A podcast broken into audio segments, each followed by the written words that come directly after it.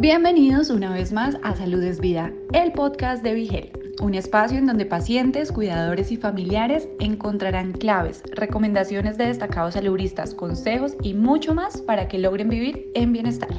María Angeli Lebrón Núñez, del Colegio de Profesionales del Trabajo Social de Puerto Rico, se une a Salud es Vida, el podcast de Vigel, para invitar a la comunidad a realizar una reflexión sobre la soledad y el aislamiento social en la vejez Aprende junto a la especialista cuáles son las señales que pueden indicar que un familiar requiere tu apoyo y descubre cómo mantener una adecuada conexión familiar. Saludos, les habla Mariliana Torres para Be Health. Hoy tenemos una entrevista con María Angeli Lebrón, quien es trabajadora social y pertenece al Colegio de Trabajadores Sociales. También está en una comisión muy importante que atiende las situaciones de los retirados o jubilados, que es tan importante en estos momentos en nuestro país. Hoy específicamente vamos a hablar sobre soledad y el aislamiento social en la vejez, un tema muy pertinente en momentos en que las personas ya están pensando en retirarse, jubilarse, qué voy a hacer con mi vida, quiénes son las personas que me van a rodear. Así que encantada de que esté con nosotros en Be Health, María Angelín. Gracias por la invitación, Marilian.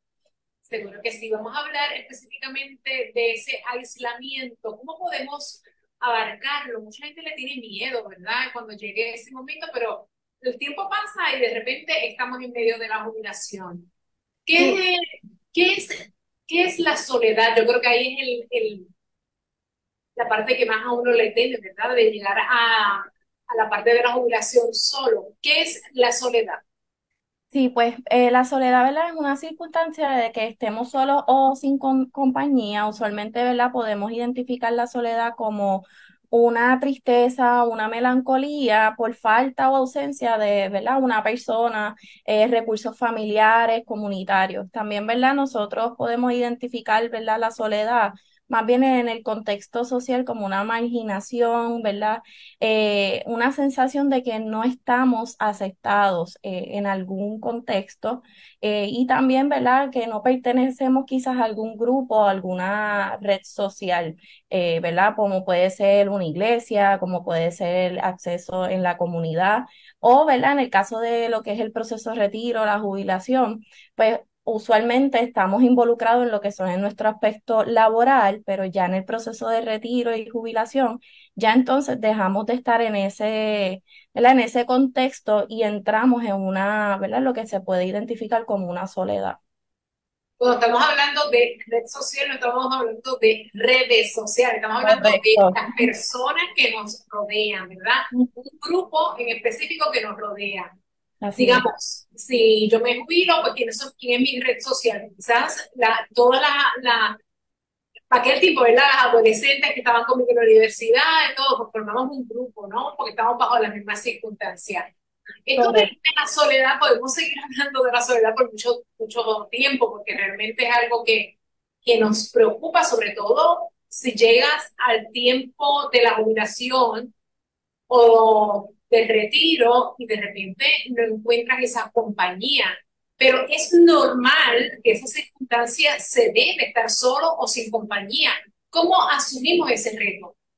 Sí, no debe ser normal que entremos en esta edad, ¿verdad? Cuando entramos en, lo, en la población adulta mayor de 60, que ya es como se reconoce más también la tercera edad, eh, no debe ser normal, no debemos normalizar estar solos en ese momento de, vida, ¿verdad? Sí, eh, por contexto del ciclo de vida, de nuestras etapas de vida, pues entramos en esa, en esa pérdida o en esas pérdidas consecutivas de que pues nuestros familiares van eh, falleciendo, nuestras amistades van falleciendo, porque ¿verdad? a medida que vamos entrando en mayor edad, pues esto puede ocurrir. Así también como enfrentamos las pérdidas de los hijos, el nido vacío, los hijos están en Estados Unidos y entonces ese círculo se va cerrando. Muchas veces, ¿verdad? En la comunidad Estamos acostumbrados a que los vecinos son los vecinos de hace 40, 50 años y también vamos perdiendo estas relaciones, estas personas.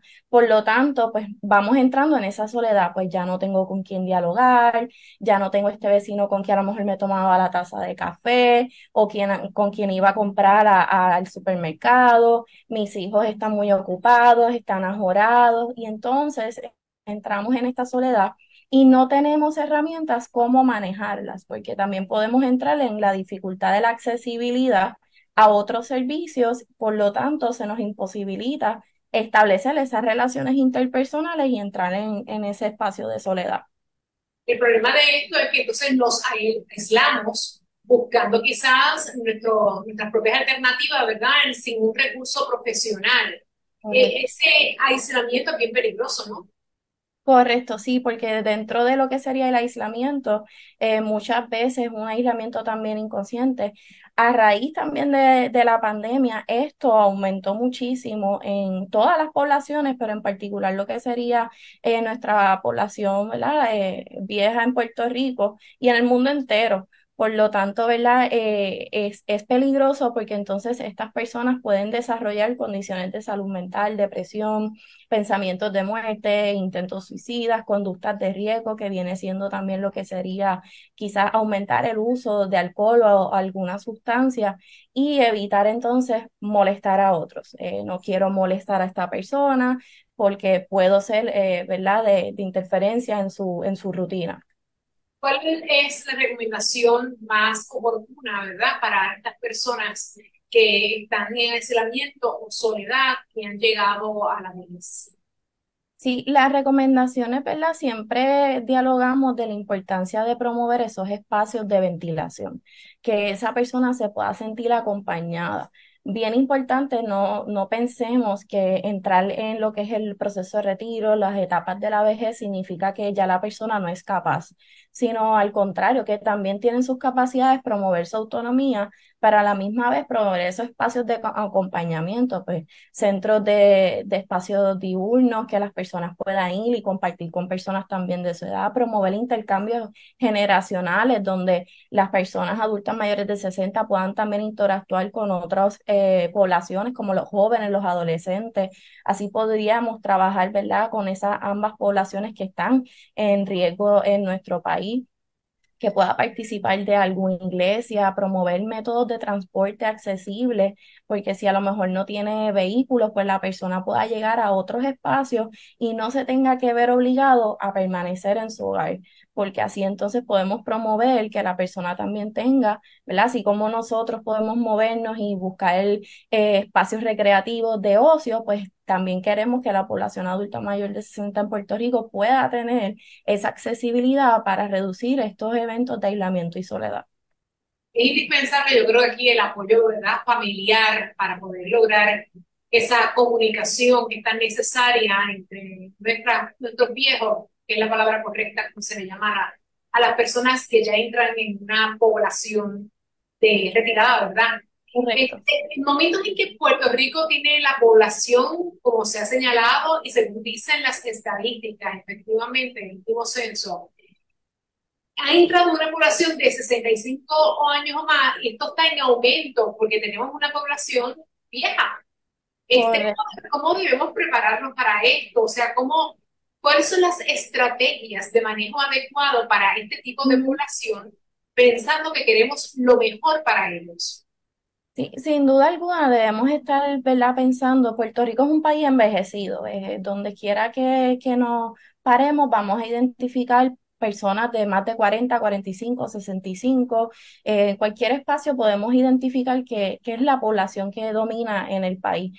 Eh, y tenemos que trabajar específicamente ya ir gestionando prevención con las poblaciones que están en, ¿verdad? en camino porque no tenemos ¿verdad? un país preparado para las poblaciones que vienen en camino, pero sí debemos comenzar a trabajar esto desde antes. Eh, claro está, ya tenemos esta población, hay que seguir fomentando, eh, buscar apoyo en los familiares, que los familiares, pues mira, una llamada, ¿cómo estás? ¿Necesitas algo? Nosotros como comunidad, como vecinos, mira, este, voy a Coco, eh, voy a tal sitio, puedes ir, eh, quieres algo, necesitas algo, yo te lo llevo.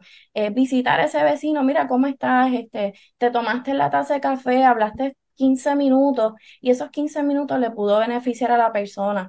En, en, la práctica he podido validar la importancia de estos espacios de ventilación y comunicación, el cambio que ellos les genera, el poder establecer esos diálogos es muy beneficioso, pero sin duda alguna, ¿verdad? Ese autocuidado que ellos comiencen a a, a ver la importancia de pues practicar quizás algún deporte, a según ¿verdad? La, la necesidad física que ellos tengan, que puedan adaptarlo, caminar, quizás caminar en la comunidad con un grupito de, de vecinos, con los hijos. Mira, a lo mejor no podemos todos los días, pero dos veces en semana, una vez en la semana, vamos y hacemos una caminata con nuestros padres, eh, poder, ¿verdad? Ir a la iglesia, eso es algo importante. Sabemos que en Puerto Rico es, es vital esa espiritualidad, esa creencia, pues mira, participar de alguna iglesia.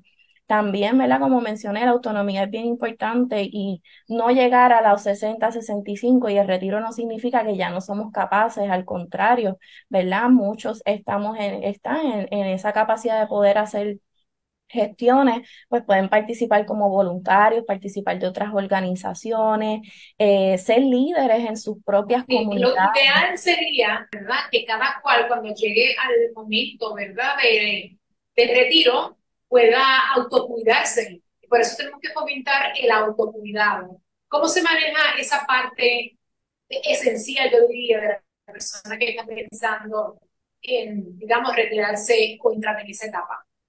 Sí, ¿verdad? Lo, lo ideal eh, y lo que, ¿verdad? Pudiéramos realizar todos y, y todo es que, ¿verdad? Podamos establecer un plan de retiro, que podamos tener, ¿verdad? Esa accesibilidad económica, eh, pero también lo que sería trabajar con la alimentación, con ejercicio. Eh, siempre menciono que uno no tiene que quizás hacer un súper rutina de ejercicio, pero fomentar el caminar de bajo impacto eh, apoyo familiar, establecer esas comunicaciones. Si la persona no se siente bien emocionalmente, que pueda establecer quiénes son mis, mis recursos de apoyo en momentos en que yo necesite el dar una llamada. Siempre parte del autocuidado también es reconocer si tenemos algún diagnóstico, si tenemos condiciones de salud mental, condiciones físicas, ok, ¿cuáles son mis síntomas? ¿Cuáles son mis medicaciones? ¿Quién puede apoyarme en este proceso cuando yo identifique que quizás eh, ¿verdad? No, no tengo esa capacidad en estos momentos. Y eso va a ayudar, ¿verdad? Que podamos establecer ese autocuidado continuo. Eh, si la persona ya siempre tuvo su rutina de, de cabello, de uñas, eh, de ir al beauty, de hacerle, ¿verdad? Este, alguna eh, actividad que siempre le ha gustado, manualidades, recreación, pues que pueda continuar con esas mismas rutinas para fomentar, ¿verdad? Ese interés, esa motivación continua en su, en su vida y en su proceso de jubilación y retiro, porque algo que sucede mucho en esta etapa es que tenemos entonces demasiado tiempo libre y pensamos que estamos, ¿verdad? Deseosos de ese momento de que ya no vamos a laborar, ya no vamos a estar ajorados pero no nos organizamos sobre cómo manejar ese tiempo. Y es bien importante que podamos, ¿verdad?, concientizar y educar. Mira, hazte una rutinita, eh, sembrar, eh, ir al patio, caminar en el mismo patio, cosas sencillas que pueden ser de gran impacto para ese momento en el que estamos entonces por muchos periodos en nuestros hogares.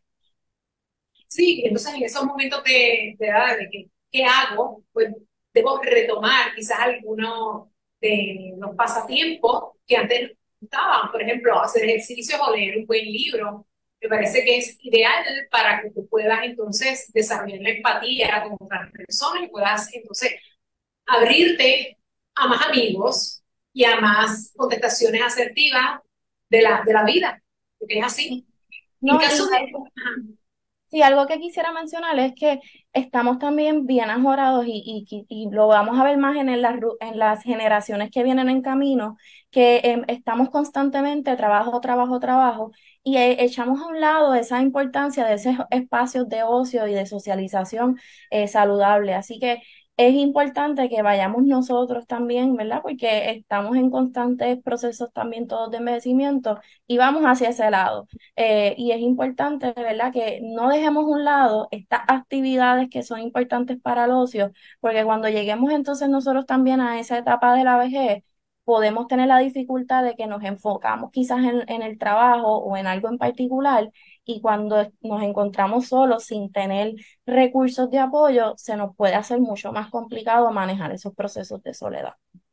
Y una situación que pasa comúnmente es que cuando la persona llega a esa etapa, ve cómo desatendió quizás a los amigos que tenía antes y cuando llega allí, "Ay, pero los vuelven y los re- retoman, los llaman.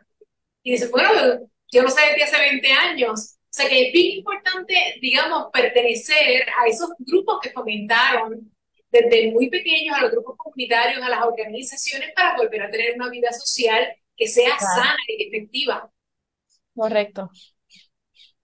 Entonces, ¿dónde podemos colocar entonces quizás una terapia psicológica? Estamos hablando de terapias profesionales para ayudar a entender y manejar esa aceptación que hemos llegado a la etapa de la vejez. Sí, ¿Cuándo, ¿Cuándo que debe hacerse? Bueno, siempre en cualquier momento de nuestras etapas de vida es importante, ¿verdad?, que podamos establecer eh, y reconocer si necesitamos esa eh, terapia psicológica. Eh, pero, ¿verdad? En el caso quizás de los adultos mayores de 60 que estén ya en caminos a, a esos procesos, antes de llegar como tal a, concretar el retiro, ¿verdad? Trabajar con lo que sería de antemano. Eh, con ese proceso porque el retiro es un proceso de pérdida. Eh, viene siendo representado un duelo porque ya no va a tener eh, ¿verdad? Como han mencionado, ese, ese, esa labor que realizaba antes. Así que desde antes ir recibiendo, ¿verdad? Trabajar con la aceptación de que ya no voy a laborar, ya no voy a hacer eh, tantas funciones, ahora van a ser menos, quizás económicamente también eso va a reducir, voy a tener también una pérdida económica porque muchas veces el, el, la cantidad de retiro o seguro social que van a recibir es mucho menos. Por lo tanto, tienen que ir trabajando eso de antemano para cuando entonces ya estén en su hogar puedan darle continuidad a manejar entonces ya esa etapa de que ya estoy en mi casa, ¿qué puedo ir haciendo ahora? ¿Cómo me siento emocionalmente? ¿Puedo generar ansiedad? ¿Puedo generar sentimientos de culpa? Eh, ¿Puedo generar una depresión? Y más, ¿verdad? Si quizás anteriormente ya teníamos eh, algún historial previo de, de salud mental. Eso. Así que fíjense, se puede trabajar todos los aspectos de, de esa aceptación en la etapa de la, de la vejez y cómo vamos a enfrentar y cómo queremos vivir. Traigo esto porque, por ejemplo, yo le digo a mi papá, que ya se retiró, que si él está aburrido, preguntándole, ¿verdad? Para, para entonces este, saber cómo podemos ayudarlo. Y la contestación de él es, todos los días yo tengo algo que hacer. Yo desde que me retiré siempre estoy ocupado. Y de eso precisamente que se trata, buscar las maneras de estar siempre ocupado para que podamos entender y aceptar en, la etapa en que estamos. No sé si usted concuerda conmigo. Sí, estar ocupado, ¿verdad? Y buscar siempre esas actividades que nos beneficien y que nos llenen, pero que a su vez eh, en algún momento tenemos que establecer espacios para descansar, pero sí es importante mantener mente ocupada, eh, quizás entonces vienen los libros de también de ejercicios eh, mentales, vienen el sudoku, que son buenos también para continuar trabajando la memoria, porque si nos sentamos y nos quedamos, ¿verdad?, frente al televisor, pues la realidad es que vamos a comenzar a desarrollar un deterioro eh, emocional y mental porque no estamos, ¿verdad?, ya activos como usualmente estábamos. Así que es bien importante definitivamente mantenernos haciendo actividades eh, socializando, eh, a lo mejor pues puedo ayudar a, mi vecino hasta, ¿verdad? Donde uno pueda reconocer que pueda, hacer alguna gestión, a construir algo, a sembrar como hemos mencionado, ¿verdad? Eso es bien importante para entonces, ¿verdad? Continuar nosotros en esa actividad física y emocional. Agradecemos su participación aquí en BeHealth, María Jenny Lebron, ¿verdad? En terapeuta, para poder entender más ese aspecto de nuestra vida que a todos nos, pues, nos va a llegar. Y si llegamos somos afortunados, ¿verdad? Porque hemos pasado por una, una vida completa, ¿verdad? Y, y podemos entonces entrar en unas etapas maravillosas. Así, que muchas gracias, Marayeli, por dar todos estos consejos profesionales. Gracias. Si te gustó el contenido, no olvides seguirnos en tus redes sociales favoritas. Nos encuentras como Vigel PR. Todos los temas de interés para alcanzar tu bienestar hacen parte de Salud es Vida, el podcast de Vigelte.